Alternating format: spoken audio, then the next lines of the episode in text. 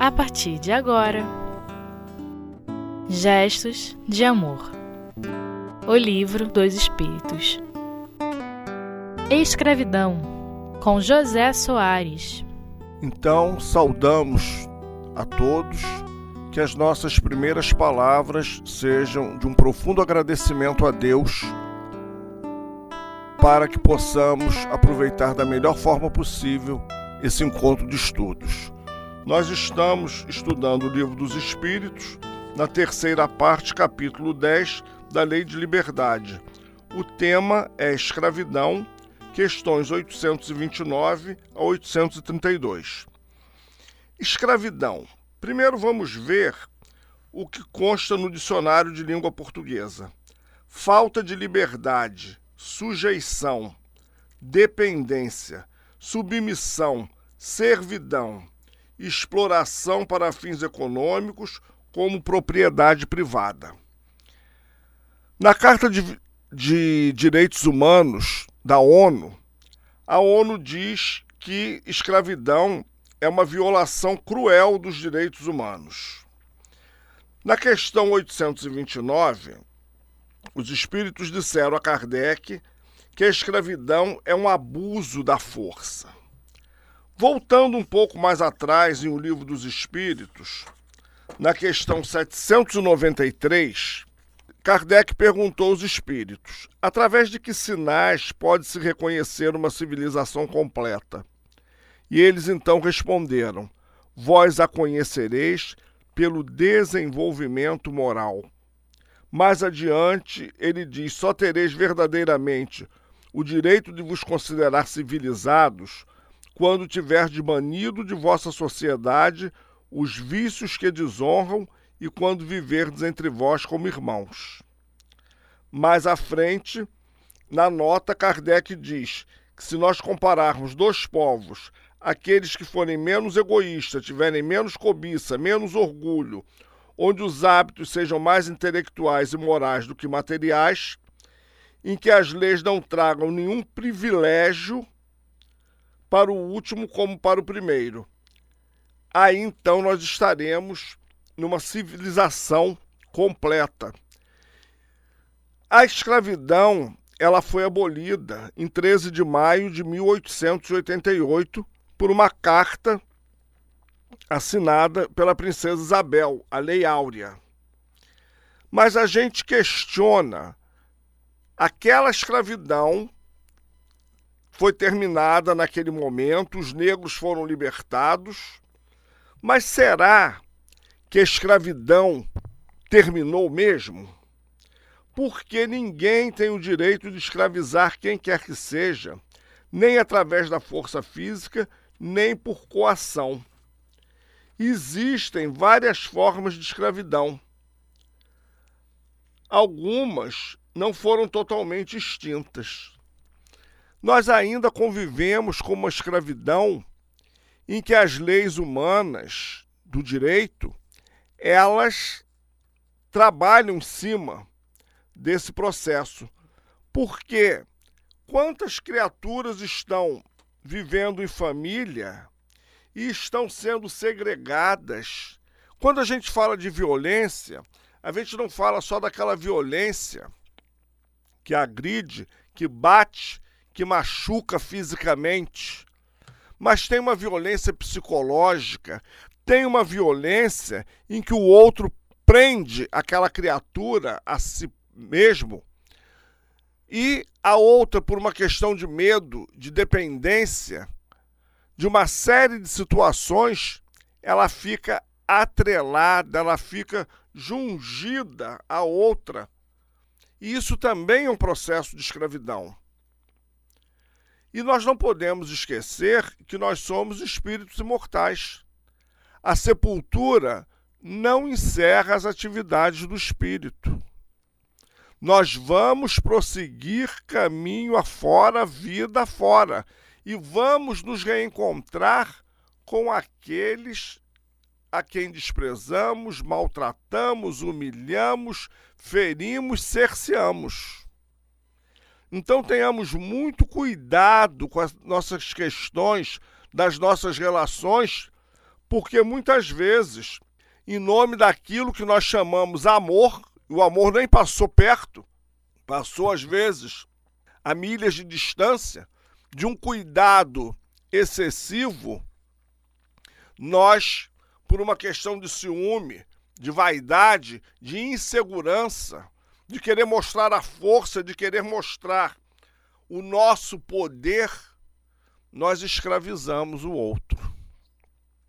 Numa sociedade racista, homofóbica, numa sociedade em que o direito de ser do outro ele não é respeitado e muitas das vezes precisamos recorrer às leis jurídicas para a nossa defesa, como nós vamos dizer que a escravidão terminou? Terminou aquela escravidão em 1888 em que os negros foram libertados e colocados, largados ao léu, sem nenhum preparo, sem nenhuma infraestrutura. Nós não vamos entrar aqui nesse no aprofundamento desse detalhe, mas fica muito claro que ainda vivemos uma escravidão. Quantas criaturas vivem escravizadas? Quantos tiranos na relação conjugal, na relação comercial, na relação familiar? E vamos lembrar que o tirano, ele não é respeitado nem amado, ele é temido. Então, logo acabe aquele processo, que o outro se liberta, que a gaiola se abre, acabou qualquer tipo de entendimento. Na prática mediúnica, nas reuniões de socorro espiritual, nós vemos muitos espíritos que foram, entre aspas, escravizados de formas mil, eles dizerem isso, agora me libertei. Agora eu não estou mais sob o jugo do outro. Agora eu imponho o jugo. Então tomemos muito cuidado com as nossas relações. Porque às vezes a gente tiraniza, a gente escraviza, a gente coage em nome daquilo que chamamos amor. Nós criamos uma situação e deixamos o outro totalmente dependente para que o outro possa dizer assim: não, eu não tenho como me desligar, eu não tenho como me desvencilhar do fulano ou da fulana. Porque nenhum de nós temos o direito de segregar quem quer que seja. A escravidão aqui no Brasil, nas Américas, foi a última a ser extinta. E nós sabemos do processo cruel dos rastros no mundo do espírito que essa escravidão deixou para nós. Muitas obsessões ainda estão acontecendo no dia de hoje vinculadas a esse processo da escravidão.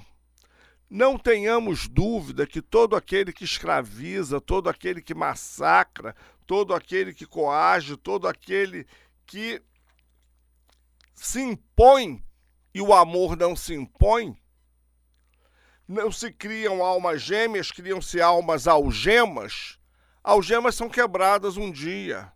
E quebradas as algemas, o outro livre, quando ele se sente senhor de si, se ele não for um espírito equilibrado, ele vai buscar na vingança a estrutura necessária para que ele possa se reerguer. É um caminho falso, a gente sabe disso, mas a gente não pode é, julgar ninguém. E alguém com os sentimentos feridos é capaz de muitas situações que a gente desconhece. Então, tenhamos muito cuidado, nós já estamos encerrando esse bloco de questões e vamos prosseguir depois do intervalo, voltando a esse mesmo tema nas questões 829 a 832 do Livro dos Espíritos. Agradecemos a atenção de todos e nos aguarde, porque dentro de instantes voltaremos. Um abraço a todos.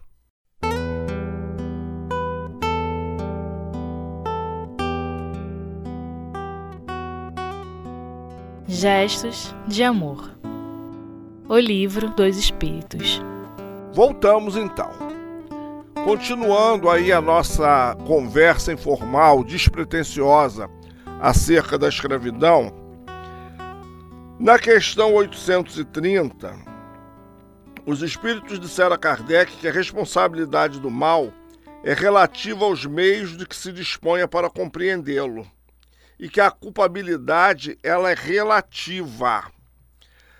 Mas como nós estudamos no Evangelho de Jesus, mais será cobrado a quem mais foi dado. Então, se essa culpabilidade ela é relativa, é porque ela é proporcional ao conhecimento que nós temos. Não nos esqueçamos que nós somos espíritos imortais. Não nos esqueçamos que estamos hoje numa personalidade que atende pelo nome de José, Pedro, Manuel, Maria, Teresa, Abigail, mas nós somos uma individualidade que trazemos uma base de conceitos éticos, morais, enfim, formatados ao longo das nossas existências. E responderemos por isso sempre, todas as vezes que desobedecermos à lei. Na questão 831, Kardec pergunta: a desigualdade natural das aptidões não coloca algumas raças humanas sob a dependência das raças mais inteligentes? Sim, coloca sim, mas para que a gente possa promover a elevação. Na questão 803, aqui do Livro dos Espíritos, a primeira questão sobre a lei de igualdade, Kardec pergunta: sobre a lei da igualdade, os espíritos respondem que somos todos iguais perante a lei de Deus. E na 361, também nós vemos que as faculdades morais e intelectuais, elas vão diferir de ser para ser, mas é preciso ficar muito claro a nossa responsabilidade diante dos nossos atos. Extinguimos a, a escravidão física daqueles companheiros nossos de pele negra que eram comprados como mercadoria como propriedade privada. Mas ainda mantemos muitas criaturas em cárceres emocionais. Mantemos ainda muitas criaturas privadas da sua liberdade. E ninguém desconfia disso porque a pessoa sai, vai, volta, se veste bem, vai a festas, vai a encontros sociais e a gente diz assim: Fulano e Beltrano formam um casal feliz. Fulano e Beltrano têm uma relação familiar belíssima. Mas a gente não sabe o que se passa, as dores que se carregam dentro daquele lar. Muitas vezes porque uma dessas criaturas é um tirano. E esse tirano vai para a vida profissional e muitas pessoas, por uma necessidade de subsistência, se sujeitam àquele tipo de situação. Esse tirano, ele é assim em família, ele é assim nas suas relações, ele tem um ciúme, uma, um sentimento de posse que o desgoverna muitas vezes. Lembremos que isso é passível de tratamento, é necessário que as pessoas é, busquem um socorro psicológico, inclusive, em relação a isso, porque essa paixão desenfreada, ela não tem nada de amor. Essa paixão desenfreada, que tudo controla, que tudo, que ela é maniqueísta, ela é escravo, escravagista, ela é escravocrata e o outro sofre essas consequências porque muitas vezes não sabe como, não tem como se libertar. Então vive aprisionado numa liberdade, entre aspas, porque vai à rua, porque sai, porque tem contatos sociais. Então a gente tem que ficar muito atento para esse tipo de escravidão. Por, lembrando mais uma vez de que somos espíritos imortais. E todas as nossas relações, elas vão gerar uma situação de prejuízo emocional na nossa economia espiritual. Tenhamos certeza de que ninguém que vive aprisionado ao outro o ama nem o respeita, teme. E nós precisamos ser amados, uma sociedade liberta de algemas, ela ama e respeita. Ela tem interação social. Do momento em que o outro está escravizado a mim, tão logo ele consiga sua abolição, ele parte e das duas uma. Ou ele me ignora, menos mal, ou ele deseja se vingar. Aí vem os processos obsessivos, vem as relações familiares difíceis, vem as reencarnações dolorosas e a gente não sabe por que o outro rejeita o nosso amor, por que o outro não me aceita.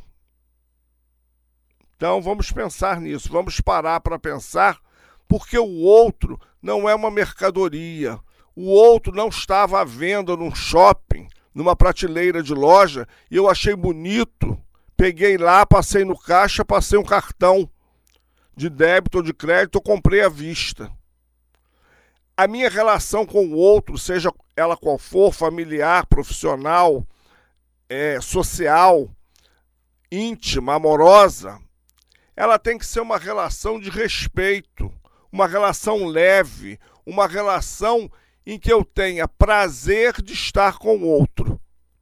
Se eu não tenho prazer de estar com o outro e estou por obrigação, estou por necessidade, eu tenho que parar e pensar. Qual é o ganho que eu estou tendo nisso? Qual é o resultado para mim disso tudo? Porque a gente às vezes diz assim: ah, mas eu preciso de ser essa algema do outro para eu me livrar logo dele. Então eu vou aturar tudo isso nessa encarnação para não ter mais que voltar com Fulano. Ah, que ledo engano. Primeiro, a gente tem que pensar se isso é uma prova, uma expiação ou se é um tormento voluntário. Como é que essa relação surgiu? Como ela surgiu? Porque de, tem determinadas relações que elas já começam doentias e erradas desde o início e só nós que não vemos. Tem que pensar nisso. Segundo, se eu estou vivendo com outro arrastado, se eu estou vivendo com outro para passar o tempo, para eu não estar mais com ele nas próximas encarnações, pode contar que a gente vai se reencontrar. Porque o processo reencarnatório, ele é educativo. Ele não é um processo predador. Ele é um processo educativo. Vamos pensar na diferença disso. Então, já que a gente está chegando ao final de mais esse encontro, que muita alegria trouxe aos nossos corações, vamos parar e pensar vamos nos analisar, vamos fazer um mergulho para dentro de nós, porque a doutrina espírita é para isso. É para que a gente se autoconheça, se autoanalise, se refaça, recomece, se reintegre, se recupere, se reestruture. Quantas vezes tantas forem necessárias.